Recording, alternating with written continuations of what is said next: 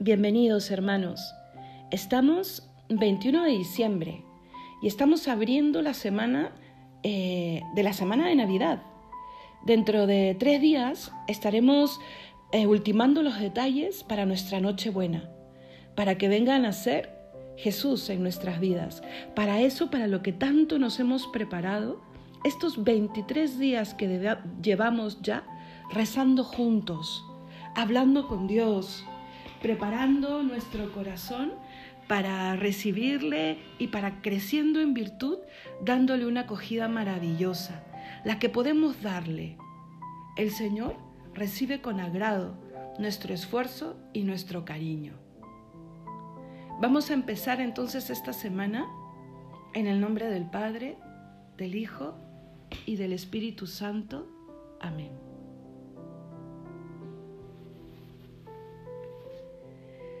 Para entrar en presencia de Dios, vamos a empezar con el himno que el oficio de lectura para hoy, lunes de la cuarta semana, nos propone. Es un salmo que pocas veces se reza, por lo menos lo digo yo, se reza en comunidad, porque es propio del oficio de lectura, no está ni en laudes ni en vísperas, pero que es muy apropiado para nuestra meditación de hoy, día lunes. Es el Salmo 72. Y dice, Qué bueno es Dios para el justo, el Señor para los limpios de corazón.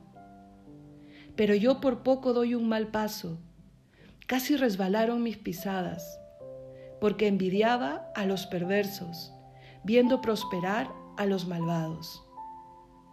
Para ellos no hay sinsabores, están sanos y engreídos. No pasan las fatigas humanas ni sufren como los demás. Por eso mi pueblo se vuelve a ellos y se bebe sus palabras. Ellos dicen, ¿es que Dios lo va a saber? ¿Se va a enterar el Altísimo? Así son los malvados, siempre seguros, acumulando riquezas. Entonces, ¿para qué he limpiado yo mi corazón y he lavado en la inocencia mis manos? ¿Para qué aguanto yo todo el día y me corrijo cada mañana? Si yo dijera, voy a hablar como ellos, renegaría de la estirpe de tus hijos. Meditaba yo para entenderlo, pero me resultaba muy difícil, hasta que entré por fin en el misterio de Dios y comprendí el destino. Como un sueño al despertar, Señor, al despertarte, desprecias sus sombras. Para mí, lo bueno es estar junto a ti, hacer del Señor mi refugio y proclamar todas tus acciones en las puertas de Sión. Más de una vez se ha venido este pensamiento a mi mente. ¿Por qué viven tan bien o se la llevan tan fácil aquellos que no obran bien? Y yo creo que es un pensamiento que de alguna manera se nos puede haber venido a todos. Pero ¿qué cosa es llevarse las cosas tan bien o vivir tan bien? No tener problemas materiales, eh, ser, entre comillas, audaces para robar al otro, para vivir del otro? ¿Eso es vivir bien? ¿Qué cosa es lo que realmente le trae paz a mi alma? El no tener enfermedad, el no tener preocupaciones de tipo qué haré mañana, en qué trabajaré dentro de 10 años. ¿Eso es lo que le trae paz a mi alma? La paz que nadie me puede robar, es la que tú me das, Señor. Esto que dice el Salmo, para mí lo bueno es estar junto a Dios, hacer del Señor mi refugio, Él que todo lo puede, proclamar su grandeza y vivir en paz, en la paz de aquel que todo lo puede, que me ha creado y que me ama y que me ama hasta los extremos que ya hemos meditado muchas veces, no solo de llamarme a la vida, sino de llamarme a la vida eterna y de comprometerse a caminar conmigo hacia alcanzarla, hacia el cielo. Es bueno dar gracias a Dios, hermanos. Y es bueno saber de dónde viene esa felicidad que tanto anhelo. Estamos por celebrar unas navidades muy, muy diferentes a las que hemos vivido, toda la humanidad. Unas navidades que van a cerrar un año difícil, duro, de, de muchas luchas, de muchas malas noticias, pero también, y por qué no decirlo, con, sí, con conocimiento de causa, un año con muchas bendiciones, porque me han permitido poder saborear lo que realmente es importante. Me ha permitido ver qué cosa es eh, aquello que realmente añora mi alma. Me ha, me ha permitido poner en una, en una balanza aquello que realmente es importante para esta vida y para la otra. Cuán frágil es esta vida y cuán eterna y cuán grande es la que Dios ha venido a ganarme. El hecho de haber podido perseverar todo el adviento para una Navidad mejor es ya una bendición y hará de estas Navidades unas Navidades mejores. No tienen por qué ser peores. Si Dios, quien es la Navidad, vendrá esta Navidad. Si Dios, quien es el que nace en Navidad, está conmigo y ha preparado esta Navidad conmigo, en donde tengo puesta yo mi esperanza, en donde tengo puesta yo mi alegría. Vamos pues a meditar la lectura que el 21 de diciembre propone siempre Aquí no hay primera, segunda semana, primero, segundo tiempo de Adviento. No, siempre.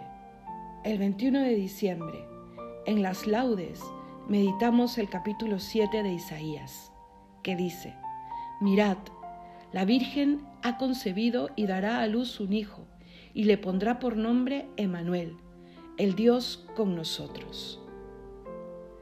Comerá requesón y miel, hasta que aprenda a rechazar el mal y a escoger el bien. Isaías ya le gritaba al pueblo de Israel que llegaría el Mesías y llegaría el Mesías marcado con señales extraordinarias. La Virgen concebirá, la doncella concebirá y dará a luz un hijo. ¿Cómo es posible que una Virgen conciba? Porque todo es posible para Dios. Y porque todo es posible para Dios, los elementos de nuestra salvación, los acontecimientos de nuestra salvación han girado siempre alrededor de hechos increíbles, como por ejemplo, cuando el ángel le dice a María que aquella mujer anciana que todos consideraban estéril, estaba encinta y daría a luz a un hijo.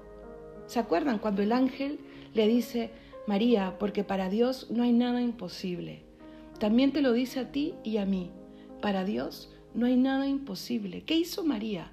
Llena de gozo y no de dudas, y no para ir a cerciorarse que lo que había oído del ángel era verdad, no, sino que llena de gozo y de una grande piedad frente a un gran misterio y milagro de Dios, se puso en marcha y visitó a su prima Isabel, a esta mujer que había concebido por milagro.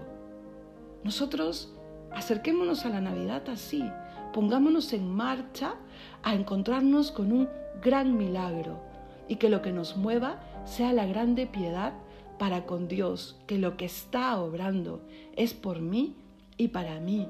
Solo así podremos decirte, Señor, que quiero que mi alma proclame tu grandeza, tu belleza. Auxílianos, Señor. Escucha mi oración. Escucha lo que tengo que decirte hoy día y que estos días yo pueda imitar la virtud y la emoción con la que Santa María, con la que San José están puestos ya en camino, sabiendo que allá donde siempre marchaban les esperaba Dios, porque ellos habían emprendido el camino de la voluntad de Dios. Señor, Dios mío, enséñame a ser como Santa Isabel, para que pueda yo también recibir a tu madre y decir, bendita tú entre las mujeres. Ayúdame a ser como los santos en el cielo, para poder proclamarte, para poder alabarte, mi Dios.